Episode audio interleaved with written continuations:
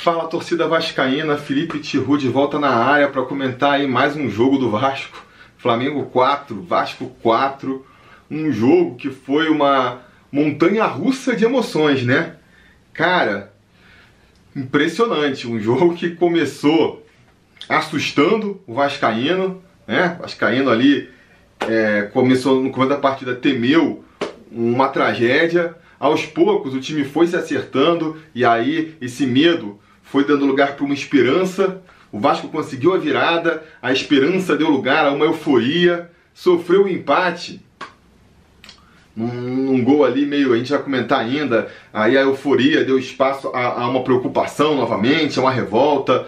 O Vasco consegue é, voltar à frente no placar no início do segundo tempo, então volta aquele otimismo para depois tomar novamente uma virada, aí a frustração toma conta para no final empatar e aí pelo menos é, ter um alento. Então eu pelo menos, não sei vocês aí, eu pelo menos surfei aí por toda uma gama de emoções durante esses 90 minutos que eu nem imaginava que eu poderia sentir, mas eu acho que no final os sentimentos que ficam mais fortes.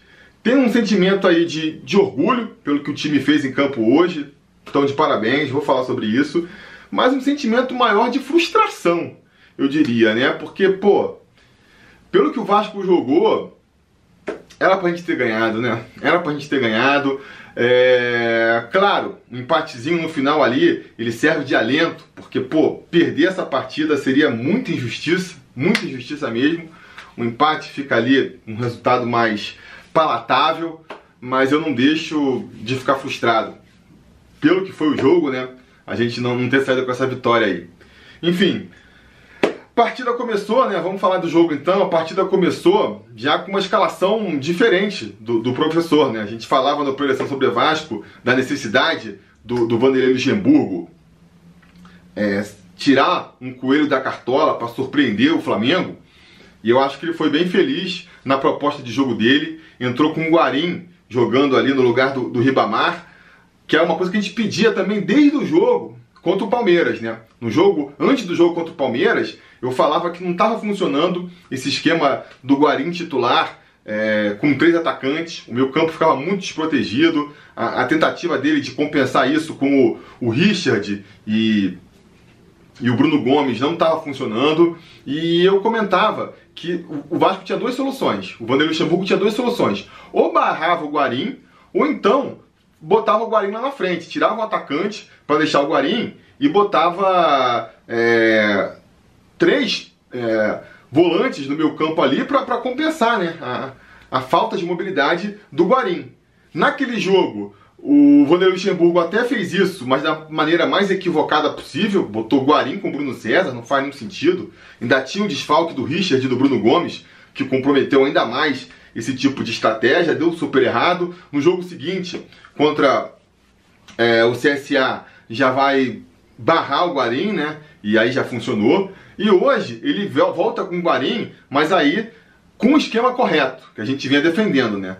Porque o Guarani jogou até mais recuado, jogou como é, segundo volante, que é a sua posição de origem mesmo, mas jogou protegido por dois volantes à sua frente, né? O Marco Júnior e o Raul são jogadores que estavam jogando mais, mais é, ofensivamente, né? Como meias, os meias mais avançados, mas são dois jogadores que a gente sabe funcionam como volante também, voltam marcando, voltam fechando se você é um segundo volante que está sem muita velocidade, é importante você ter essa proteção para não ter o cara chegando livre, né? Você pega, por exemplo, o jogo contra o Palmeiras, o, o Felipe Bastos, que, que, também é um volante de pouca mobilidade, ele ficou perdido. Viu os caras do Palmeiras livre, com a bola dominada, correndo na velocidade, passava por ele como ele como queria. Com essa proteção, não, o cara chega sem estar a bola dominada, uma dificuldade fica mais fácil para o Guarim é, se criar, né? E aí, às vezes, em que ele acabou perdendo na velocidade, ele usou da experiência dele lá, fez a falta para parar a jogada e conseguiu não comprometer defensivamente. E ofensivamente, ele foi muito importante, porque a estratégia do Vanderlei Luxemburgo qual foi?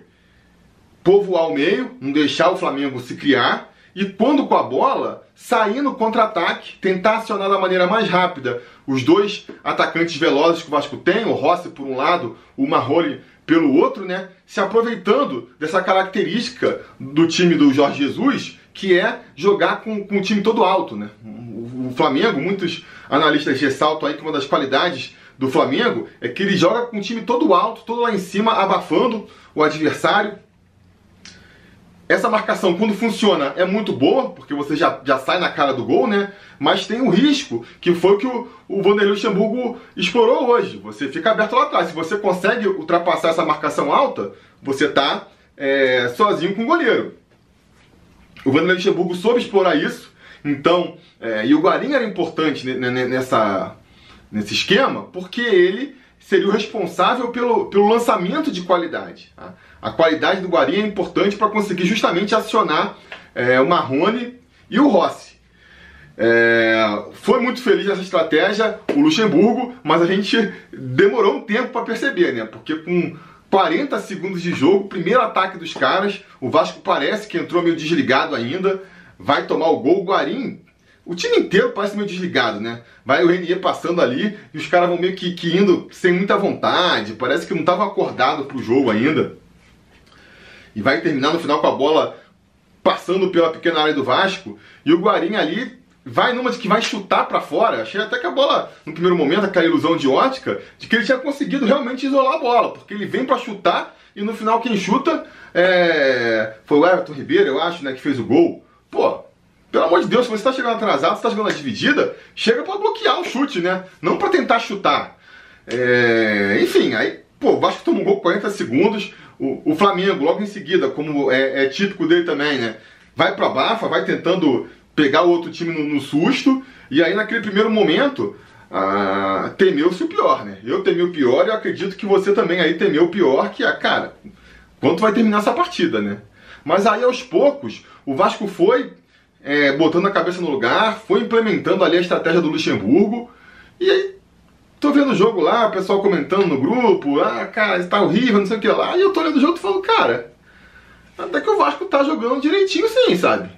O Flamengo não tá conseguindo mais chegar no, no gol do, do Fernando Miguel. O Vasco tá conseguindo ali dar umas espetadas. Não chegou a criar nenhuma chance clara de gol até então. Mas as melhores chances, mal ou bem, foram do Vasco. A cabeçada do Marrone, né? aquele lance lá que o, que o Rossi tentou pegar de, de bicicleta, teve também um escanteio lá que o, que o Rodrigo Caio lá quase fez contra o patrimônio. E o cara, o Vasco tá interessante, não tá, não tá, tá, tá, tá conseguindo neutralizar o Flamengo no ataque, tá conseguindo criar umas chances. Pô, até que enquanto a gente pensa isso aí, de repente, vai ali numa. O Vasco vai conseguir chegar ao gol num, num belo contra-ataque, né? é, explorando justamente essas linhas altas do, do Flamengo. Um cruzamento do Rossi pela esquerda. O Raul vai só escorar para o Marrone entrar lindamente ali, só pá, fuzilando para dentro do gol. 1 um a 1 um, empatou a partida. Vasco está no jogo, vamos lá. Ah, nem terminei de comemorar o gol do Marrone ainda. O Pikachu vai fazer uma jogada de craque, de craque, para queimar a língua de todo mundo que fala mal do Pikachu aí. Porque, pô, vai botar ali o, o, lado esquerdo do. Lado esquerdo do Flamengo no bolso, mano. Vai ter que ser parado ali no, na falta, pênalti. Ele fez questão de pegar a bola, né?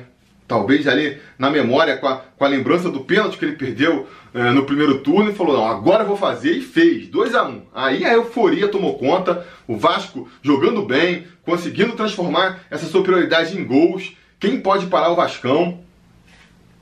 E aí a gente ainda vai ter o revés ali, a frustração de tomar um gol de empate é, nos minutos finais do, do, do, primeiro tempo ainda. Um gol particularmente revoltante pela maneira como ele surgiu, né? Primeiro, de uma falta não existente, pô, o, o Gerson ali claramente cavou a falta, claramente, sabe? Cara. É, você pode questionar se houve o toque ali do Marrone nele ou não, mas é um toque simples, né, gente? Futebol, futebol é jogo de contato, não é basquete. Que você toca aqui, qualquer mínimo toque já é falta, sabe? Claramente não foi falta, claramente ele foi conduzido. Quando ele viu que perdeu a bola, ele se jogou ridiculamente e o juiz embarcou na dele. Arbitragem aí, que é um caso à parte, uma arbitragem muito ruim, tumultuada, vai estragar o jogo ali, principalmente no segundo tempo. E vai, cara, é... se você for pesar aí, vai prejudicar o Vasco.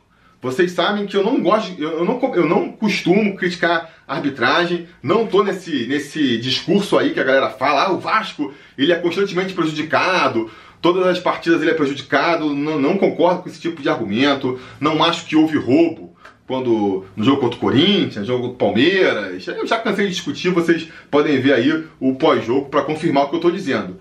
Mas, nessa partida de hoje, eu acho que, cara, o árbitro tendeu pro lado dos caras do jeito que a gente sabe que, que, que, que, é o jeito certo, né?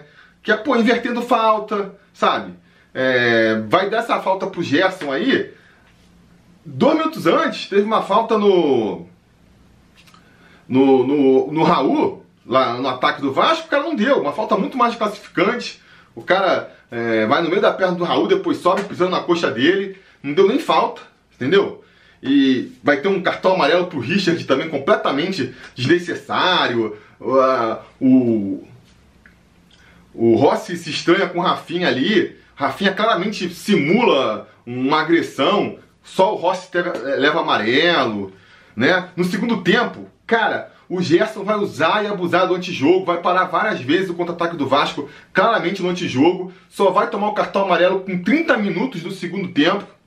Assim que ele tomou o cartão amarelo, o Jorge Jesus tirou ele logo em seguida, porque, pô, temeu, né, que se ele fosse continuar, com certeza o Jorge Jesus já estava vendo, esse cara vai tomar amarelo. Quando ele tomar amarelo, eu tiro, porque, mas o juiz não dava amarelo de nenhum, parece que tinha, é, sei lá, deve ser parente do Gerson, porque primeiro marcou essa falta no primeiro tempo e depois, cara, o cara podia fazer tudo, parece que tinha carta branca aí para fazer o que quisesse, que o juiz não amarelava ele. Então, é, Pronto, final. Que não vou também ficar aqui dando mais moral para esse, pra esse árbitro que precisa. Mas enfim, acho que, que Balago. O time do Flamengo já, já é super qualificado, né? Ainda tem um árbitro ainda empurrando, dando uma forcinha para eles, prejudica ainda mais. Principalmente, é, vai aparecer aí nesse tempo, né, nesse lance final, marcando uma falta que, na minha opinião, não existiu. Mas vai também contar, né? Vão contar também ali com, com a o mole do, do, Danilo, né? Porque vai fazer a jogadinha ensaiada, aciona o Rafinha pela direita e o Danilo vem todo estrambelhado, todo atrasado, pé mole, vai meter a bola ali para dentro, fazer o gol contra, 2 a 2 né? Um jogo em que o Vasco, pô, dominou amplamente o primeiro tempo. Cara, um dos melhores primeiros tempos do Vasco na temporada. Cara, praticamente irretocável, né? Vai fazer besteira no no, no, minuto inicial e no minuto final do primeiro tempo. Foi a dormida ali, foi dois lances de perigo do, do, do, do Flamengo. Fora esses dois lances, o, o Fernando Miguel não, não sujou a camisa o restante do primeiro tempo inteiro, né? E, enfim, a gente já vai então pro, pro intervalo com essa frustração de não ter conseguido converter essa superioridade é, numa vantagem, né? Volta pro segundo tempo. Meu medo, cara. Meu medo. No... Qual foi meu medo quando foi pro intervalo? A gente, no jogo do, do, do primeiro turno, foi assim. O Vasco foi, foi bem no, no primeiro tempo, conseguiu equilibrar ali a, a, o jogo com o Flamengo. E no segundo tempo, é, acabou sendo atropelado. O Jorge Jesus fez as substituições, as, as modificações ali que jogou necessária e conseguiu superar a gente. Meu medo pro segundo tempo era que pudesse acontecer alguma coisa desse tipo, né? É e quando começa o, segundo tempo, realmente o Flamengo vem melhor, vem para cima, e vem parece que tentando buscar resolver o jogo. Fico assustado então nesse primeiro momento, mas aí, cara, um dos primeiros contra-ataques que o Vasco, o Vasco, cara, seguindo a, a, a tática que tinha se proposto, né? Tentar segurar o Flamengo ali, tumultuar o meio campo e, e no contra-ataque o Mortal tentar fazer uma jogada e conseguiu uma jogada novamente pela direita ali. É, do Rossi com o Pikachu, né? Vai conseguir ali numa triangulação botar o. Botar o. O, o Rossi vai chegar na linha de fundo, vai cruzar, vai achar o, o, Marco Júnior livre, sozinho para botar pro fundo da rede. é, e fazer o 3 a 2 né? Então o Vasco consegue retomar a vantagem, volta ali aquela euforia de, de, de imaginar que, que, o Vasco pode conseguir a vitória. E o Vasco consegue, até ali uns 20 minutos mais ou menos, ele vai conseguindo controlar a partida, o Flamengo vai com tudo para cima, se abre para o contra-ataque, o Vasco tem então, vai tentando explorar o contra-ataque, e aí vai acontecendo isso que a gente vai falando, né?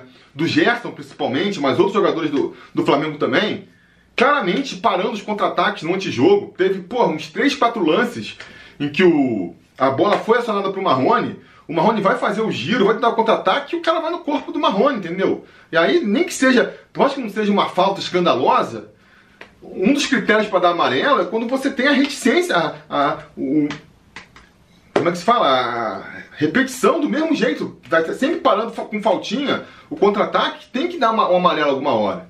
E o juiz não deu, isso foi irritando é, o, o, time do Vasco. Time do Vasco foi cansando também. E aí, aos 24, aí no meio do segundo tempo, os caras vão acabar aqui num contra-ataque, né? Isso eu acho que já mostra um pouco como o Vasco foi perdendo a cabeça. Pô, o jogo na mão do Vasco, o Vasco na frente, os caras com a pressão. Como é que você deixa é, eles puxarem contra-ataque do jeito que eles puxaram, entendeu? Não dá, não dá para aceitar ali, sabe? Por mais que tenha ali o grande mérito do, do Arrascaeta e do, do Bruno Henrique, são realmente os dois jogadores ali fora de série do Flamengo. O Flamengo tem um time muito bom, todos os jogadores são qualificados, mas os jogadores que fazem a diferença mesmo nesse time, na minha opinião, são o Arrascaeta e o Bruno Henrique. Então tem um mérito, né? Da, acho que até muito do, do, da melhora do Flamengo no segundo tempo, vem da entrada do Arrascaeta no time, Hum, então tem um mérito aí deles, mas eu acho que deu mole. Não podia ter deixado é, o contra-ataque aberto assim pro Flamengo, né? Aí o Flamengo vai empatar o jogo.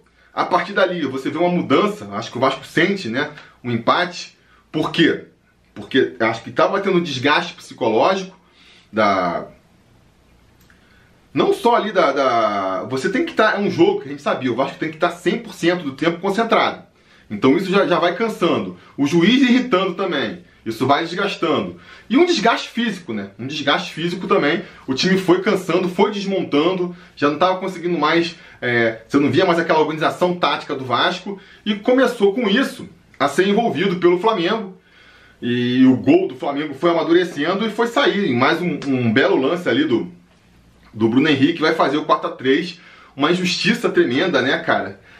Pô, eu tava muito indignado naquele momento, porque como o Vasco tava também cansando, é, parecia que não ia conseguir voltar na partida, né? Uh, uma das provas que eu acho de que o Vasco vinha jogando bem é que é que o Vanderlei não, não, mexeu no time, foi com o mesmo time até os 30 do segundo tempo, mais ou menos, porque, cara, o time tava ali impecável, não tinha o que mudar para melhorar. Só depois, ali nos 30, com o Vasco perdendo, que o, o Lucha vai por tudo ou nada, então vai botar o Bruno Henrique, vai botar o, o Ribamar, e no final vai botar o, o menino Peck também, que nem vai tocar na bola. Uh, o Bruno Henrique, eu acho que desperdiçou mais uma chance. Não foi mal, né? Mas o cara entra ali faltando 15, 20 minutos para acabar o jogo. Novo, né? E não consegue se destacar na partida.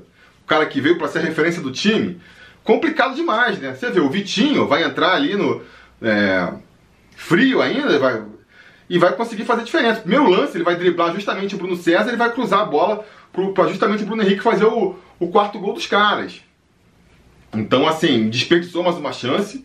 E o Ribamar é, vai perder um gol na cara, um belo lançamento do, do, do ali, vai perder na cara. Acho que uma das diferenças, né, um dos problemas que você vê é, entre o Flamengo e o Vasco é isso. O cara, o Flamengo chegou poucas vezes na cara do gol ali, mas chega com o Bruno Henrique, deu duas pauladas a finalização, pegando a bola no alto assim, indefensáveis.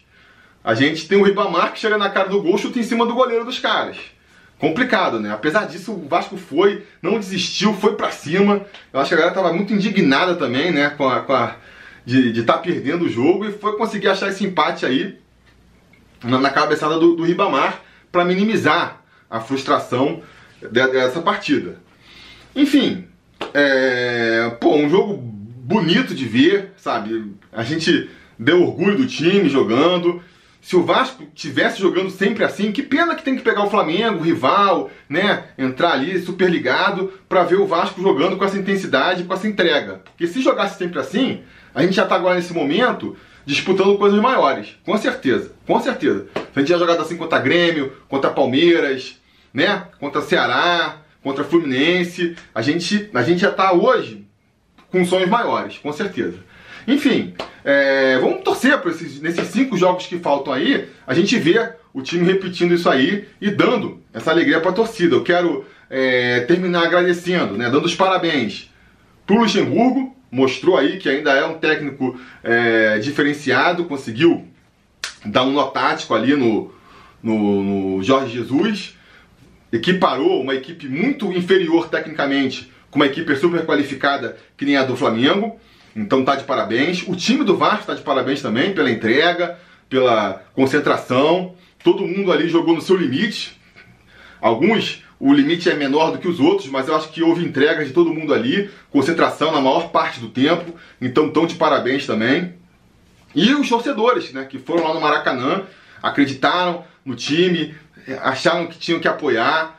É, eu até entendo quem não foi, porque é complicado você também pagar 120 pau entendeu? Num jogo de futebol, um, um time que não está correspondendo, não vinha bem nas últimas partidas. E o pior de tudo, para esse dinheiro ir pro Flamengo, né? Porque por conta dessas coisas do Maracanã aí, você vai pagar 120 reais e esse, esses 120 reais vão pro bolso é, do Flamengo. Então até entendo quem não quis ir por essa, é, por essa justificativa, mas eu, pô, tenho que dar os parabéns aqui para quem, mesmo considerando isso, mesmo considerando a fase do time, a diferença técnica entre as duas equipes, falou: não, cara, eu sou Vasco e eu tenho que apoiar o Vasco, o Vasco tem que estar tá lá, os caras vão entrar representando a nossa camisa e eles têm que entrar, não podem entrar sozinhos, eles têm que entrar com a gente apoiando eles e foram lá e, cara, devem estar frustrados que nem eu, mas devem estar orgulhosos também é, pelo que o time apresentou e por eles terem ajudado e calaram o Maracanã, né, por uma boa parte ali do jogo. A gente só ouvia a torcida do Vasco. Estão de parabéns, cara. Eu acho que o Luxemburgo está de parabéns. Eu acho que os jogadores estão de parabéns, mas quem estava lá no Maracanã, esses estão mais de parabéns ainda. Quero dar aí. É... Sei que teve conselheiro, teve youtuber lá, eu não vou ficar citando os nomes aqui, mas porque eu queria citar todo mundo. Não sei quantos foram, dois mil, vascaínos, sei lá.